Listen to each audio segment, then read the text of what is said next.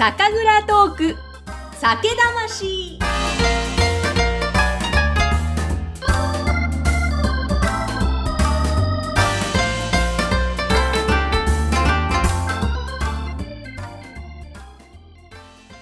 こんにちは。最近は暑すぎるので日本酒を炭酸で割ってみたり、オンザロックでも楽しんでいる酒蔵ナビゲーターのグッサンです。この番組は全国各地の酒蔵さんをゲストにお迎えして、一本のお酒ができるまでのストーリーやこだわりをお伝えしながら、日本酒をさらに美味しく味わっていただきたいという番組です。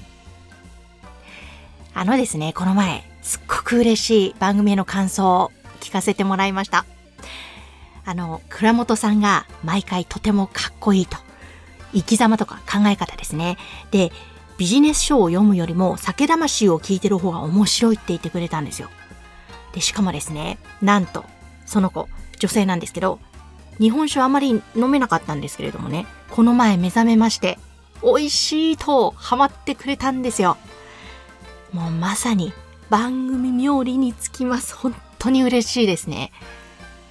あの、まさに私もその倉本さんの考え方、生き方、かっこいいなと思って学ぶものたくさんあるな。で、そういうのを聞いた上でまたそのお酒を飲むとすごく味わい深くなるんですよ。なので、その良さを伝えたいな。日本酒をさらに楽しむ人が増えてほしいなという思いが、この番組のスタートのきっかけだったんですよ。なので嬉しいですね。あの、これからもどんどん素敵な倉本さんご紹介します。さて、今回は東京浅草、隅田川のすぐそばに今年6月に誕生したばかりのこの花の醸造所、醸造長の岡住周平さんがゲストです。えまずこの花の醸造所、素敵な名前なんですけれども、あの、まずですね、お酒作りの神様とも言われ、また日本で最初に日本酒を醸したとも言われる、この花の咲夜姫から名前を付けられて、もう一つ、あの、この花というのは桜の花という意味があるそうなんですが、台東区の国が桜なんですね。なので、えーその桜が咲くように美しい姫という意味も込められているそうなんです。そして、醸造長の岡住周平さん。秋田の有名なあの荒政でお仕事をなさって、その後農業などにも携わって、そして今ですね、期間限定でこの花の醸造所にいらっしゃってるんですね。来年の冬にはまた秋田に戻られて、ご自分の酒蔵を作るという夢を持ってらっしゃいます。でね、ものすごくお話面白すぎてももっと聞いていたかったんですが、今回4回に分けてお届けします。結構1回1回長いです。それぐらい面白いお話たっぷり伺いました。まず、この花の醸造所のお話を今回伺いました。そして次回からは、え岡住さんの人生、荒政時代、そして今後のことを伺っています。7月に醸されたばかりの花曇りというどぶろくをいただきながらのお話です。どうぞお楽しみください。岡住さん、今日はよろしくお願いいたします。よろしくお願いいたします。えーと、まずちょっと目の前に、これ出来たてですよね。そうですね。はいえっ、と、先週瓶詰めしたものになります。おーはいできたばかりのはい。どぶろくをはいついでいただいているので、もう早速ちょっと乾杯から言ってはいよろしいですか？はい。はい。なんか二つあるんですけれども、はい。えっ、と、一つは生酒で、えっ、と、もう一つは、えっ、と、火入れという、その熱を加えて殺菌処理したものになります。はい。はい最初生酒から生酒から。はい。はい。では今日はよろしくお願いいたします。よろしくお願いいたします乾杯。お願いします。うーん。あー、美味しい。まず最初、あー、美味しい。本当ですか？よかったです。最初のまあ香りから甘い感じの香りと、最初口に含むとまず爽やかなんですけど、その後にまた味がふわって口の中で変わった感じがしたんですけど、あ本当ですか、うんあなんだろう、酸味もそうですすごね。くあるんですね。はい。酸は、実は、本当言うと、抑えようとは思ってたんですけど、その一番最初のものに関しては出ちゃったっていうのが正しいかな。そうなんですね。本当は抑えようと思ってた。はい。ななん、か、その花曇りって良酒なんですけど、はいその名前のイメージから、なんとなくその、浅草っていう立地だったりとか、花曇りって桜の季節の曇り晴れた曇り空みたいな意味なんですけど、ええ。まあそういったの名前のイメージと、なんか古くからある街である浅草みたいなところに対して、なんかお酒は酸っぱいっていうよりは甘いものの方がなんかイメージ合うなって思ったんですよ。ええ。だからなんかなるべく甘さを残して、酸はなるべく出さないようにっていうのを意識して作ってみたんですけど、えでもなんかその、お酒のスペック上、例えばその、精米をあんまりしてないお米を使ってて、まあ精米部合90%っていうような、食べるお米と同じようなええ。精米のお米を使ってるんで、うん。えっ、と、そうなると、やっぱりちょっと、その、酵母が元活発に元気に、その栄養がいっぱいあるんで、はい。その活発に元気に働いちゃって、酸を出しちゃうんですね。それを発酵の温度でコントロールしたかったんですけど、えあの、まあ、うちで使ってるタンクは、まあ、サーマルタンクって言ってえ、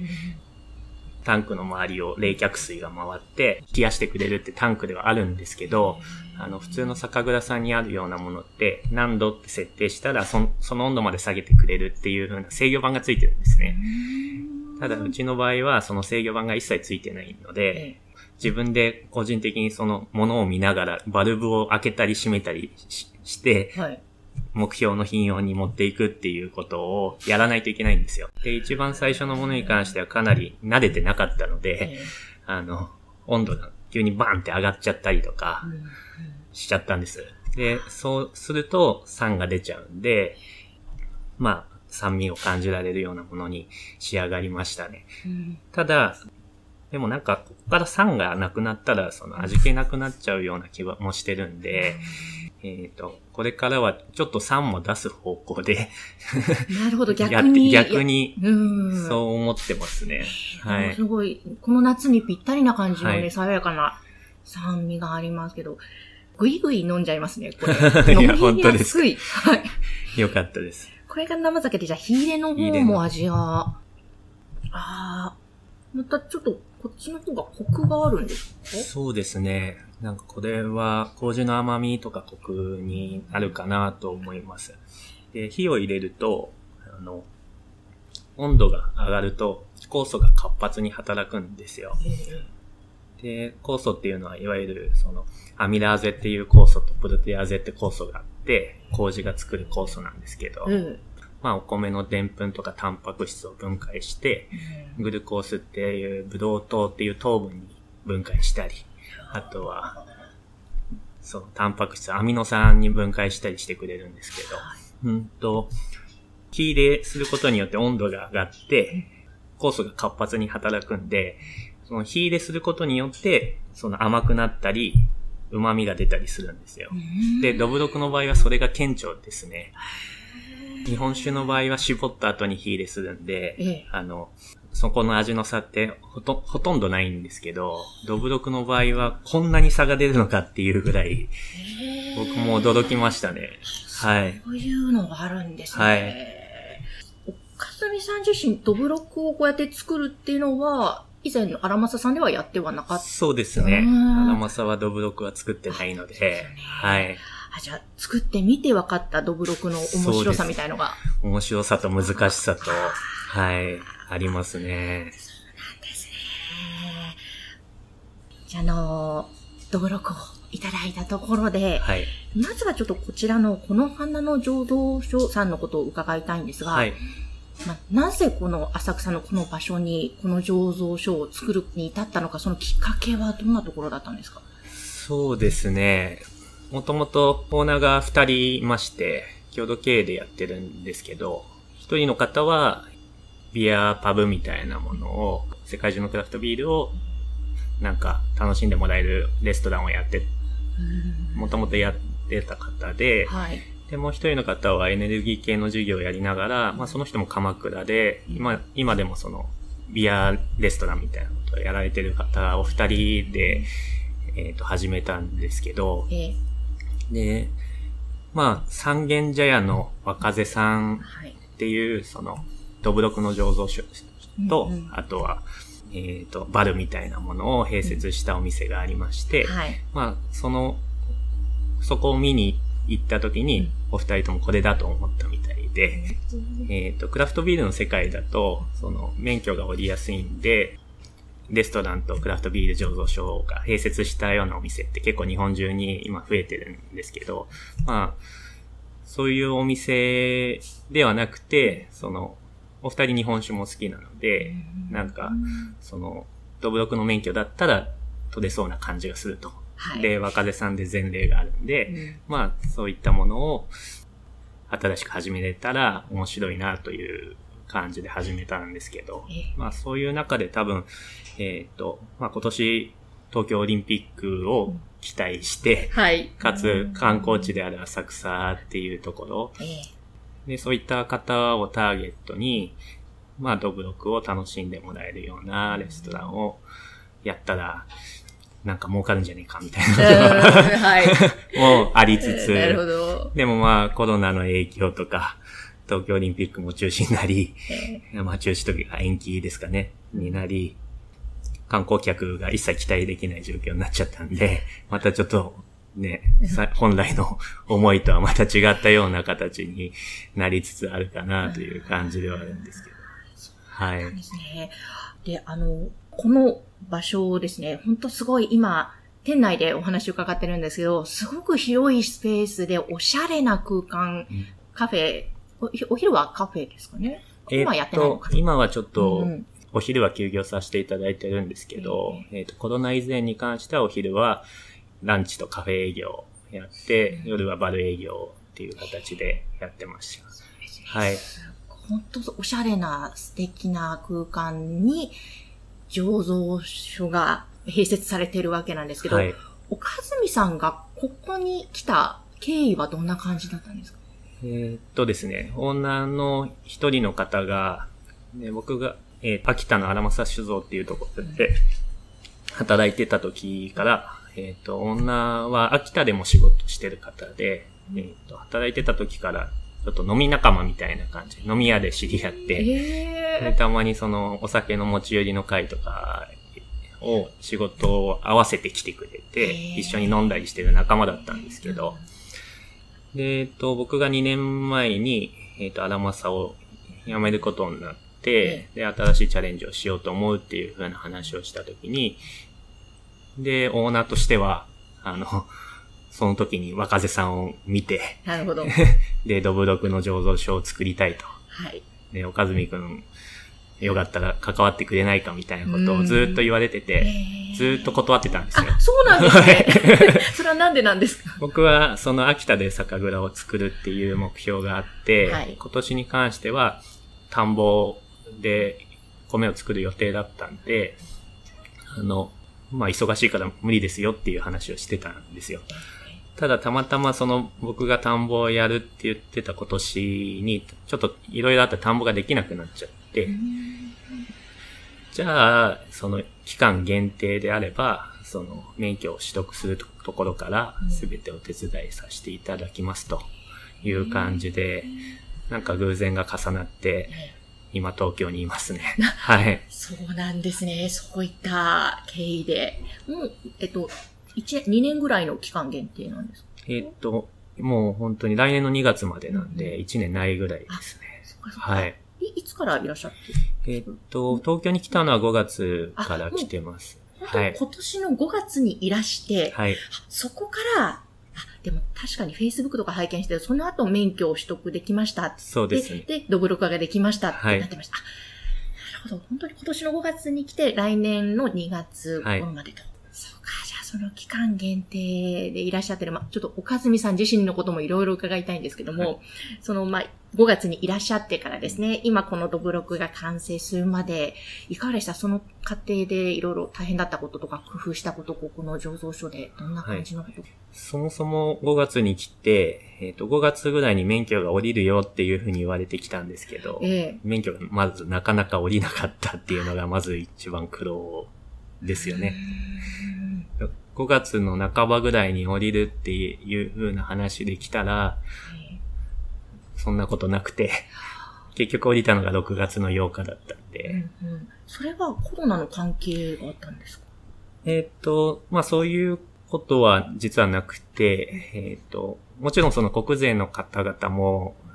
今コロナで税の相談とかもかなりあるし、あとは飲食店さんがね、期間限定の主犯免許を取るみたいなことも、の、あったじゃないですか。ええええありました。で、ああいうのでかなり問い合わせが殺到してたので、かなり忙しかったみたいなんですけど、うんその忙しさの合間を縫って、あの、前倒しでここの視察とか来てくれて、かなり尽力していただいたんで、えええっと、まあ、一応最短で降りてはいますねうん。だからすごく感謝はしてるんですけど、はい。じゃあ、ようやく6月に免許が降りて、そこから作り始めたりそうですね。うんここの、これが完成するまで、どんな感じでいらっしゃいましたか？そうですね。まあ先ほど言った通り、あの、タンクですよね。まあそもそも初めての設備ばっかりの中で、日々、じゃあどうやってやろうっていう工夫しながら、うん、まあそういった中で機材も不十分な中、まあそこに慣れるまでに少しやはり時間がかかったっていうのはありますね。で、工事室が一応ある醸造所なんですけど、はい。まあ工事室といっても、まあただの部屋みたいなものなので、いやいやいい香りがしていました。あの、まあそこで暖房器具を入れてるんですけど、あの、メインの暖房が基本的にその、デロンギのオイルヒーターだったりするんですよへね。ーで、細かい温度設定ができないので、大きくなんか6段階に分けて、あの、温度設定はできるんですけど、例えば40度にしたいとか、35度にしたいとかいうのはできないんですよね。えだからまあそういうヒーターとかに慣れるまでにも時間かかりましたし、で、部屋中が基本的に断熱が入ってない部屋になっちゃうんで、その、工事もだって普通断熱バリバリして、ええで、冬場でも、その、外は0度近くても、中は30度、40度に保てるようになってるんですよ。ええで、それでもきちんとした断熱をしてるんで、まあ、結露して水浸しになったりはしないような作りに普通はなってるんですけど、はい。ここの場合はただの部屋なので、え部屋の位置によって温度が違ったりするんですよ、全然。あ だからそういうのを把握して、で、え麹って、麹豚っていう、そのちっちゃい箱みたいなので麹を全量作ってるんですけど、ええで、それを、まあ小分けにしてきてるんで、うん。その、それぞれの様子、箱の様子を見ながら、じゃあ、ここの辺はちょっと温度低いから、この温度高そうなやつをこっちに置いとこうとか、なんかそういうことを毎日やって、なんとか 作りましたね。本当に、まあ、試行錯誤はいというか、あの、さっき、ちょっとお店のそのソファーに寝寝て寝泊まりしながら最初は見てたってお話もありましたよね。そうですね。まあ、工事に関しては、まあ、基本的にその3時間とか4時間おきに、ちょっと手を入れてあげたくて、放置しちゃうと菌糸伸び伸びになっちゃうんで、なんかそれをちょっと切ってやるイメージで手を入れてあげる、ってるんですけど、だからまあ、4時間おきに見てあげないといけないっていうので止まってたりはしますね。あとは、まあ最初の頃はもう、どうなるか全くわかんなかったんで、はい。もうほとんど徹夜で見ながらやってましたね。これまでいらっしゃったその荒政さんでの環境とは全く違う中で、はいもう本当ご自身でいろいろ手探りしながらってことですよね。そうですね。まあなかなか楽しかったですけどね。うーんどんなところがここれまでと違った面白さみたいな見出されたんですか？そうですね。まあ、アラマさん時もいろいろチャレンジさせていただいて、日々、その、まあいろんなことをちょっとずつしながら、なんか、完成に向けて努力して試行錯誤していくってことはもちろんやってたんですけど、うんと、まあ、ここの場合は、そもそも安定していない場所、はい空間に対して、それをじゃあ、どう合わせていくかみたいな。自分の体も合わせていかないといけないし、工事の様子もきちんと見ながら、いいものを作るっていうところは、やっぱり、その荒政でやってた頃と比べると、その、むちゃくちゃ密度の濃いことをやってるかなとは思いますね。あの、ま岡住さん来年はもう秋田に戻られると。で、ここの場所は、ま今後また別の方にぜひというところだと思うんですけども、そういうどんどん日本酒作りに興味のある方にもぜひここでチャレンジしてほしいっていう場所にもしたいなっていうお話を伺ったんですが。えっ、と、まさにその通りのことを思ってまして、まあ僕自身が、その、秋田で醸造酒を作るっていう元々の夢というか目標がありまして、で、それに対して、えっ、ー、と、この場が僕にとってすごく機能してるんですよね。やっぱり自分で作って、で、自分で、まあ味を決めて、で、ね、瓶詰めしてみたいなことって、普通の酒蔵さんだとなんかすべてそれを一人でやるっていうことは、なかなか難しいわけですよね。分業制なんで。でも、ここの場所だと、言ったら独立する前の練習って言ったら失礼かもしれないですけど、もうかなり自分の身になってるというか、で、できた商品を飲んでもらって、僕のファンがついてくれた後に僕は独立していけるんで、ステップアップの場としてものすごく自分にとっていいなって思ってるんです。で、なので今後も、おそらく日本中に、えっ、ー、と、日本酒の若い作り手さんっていうのが、今、まあ、ここ10年ぐらいの日本酒ブームで、かなり増えてはいるんですけど、なかなかね、その酒蔵さんって、休みがなかったりとか、あとは、給料もそんなに高くなかったりとか、いろんな問題があって、で、かつ独立するっていうのもなかなか免許が下りないんで難しいと。で、まあそういった状況ではあるんですけど、うん、あの、その他の醸造酒っていうドブロクを作る免許を取得する流れができてまして、はい、で、そういった免許を取って独立したいって若者が結構増えて、僕のこの場所にも相談に来たりとか、全然少なくない数の方が来られるんですよ。で、いきなりね、その、販売先もないまま、で、自分のプロダクトにも自信のない中、はい、あの、独立するっていうのはなかなかリスクがあると思うんで、まあ、ここで、その醸造っていうのを経験して、かつその免許の取得のノウハウとかも学び、で、東京でお客さんを掴んだ上で、で、地方で独立するっていう流れができたらいいなってオーナーと話してまして、だから僕の後もそういった、まあ若い醸造家の方に、独立心のある若い醸造家の方に公認になってもらって、ここで思う存分チャレンジしてもらいたいなっていうふうに思ってます。ちょっとその、まず、第一弾と、第一人者といいますか、岡住さんが、ここで、そして今後、秋田で、ということですよね。わ、かりました。じゃあ、岡住さん自身のちょっとこれまでのこととか、またこれからのことなども伺いたいと思うので、またちょっと引き続きよろしくお願いします。お願いします。はい、さて、岡住さんのお話、いかがでしたか？この花の醸造所は、カフェに併設されていて、あの、すごく小さなスペースで、タンク3つあるんですが、小さなスペースでどぶろくを醸しているんですね。で今回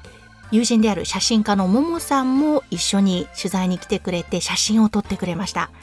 私のインスタグラムに素晴らしい写真をあのどんな場所で醸しているのかすごくよくわかると思いますし岡住さんがどういう方かもよくわかると思いますので私のインスタの方ぜひご覧くださいえ何回かに分けて投稿していきたいなとこれから思っています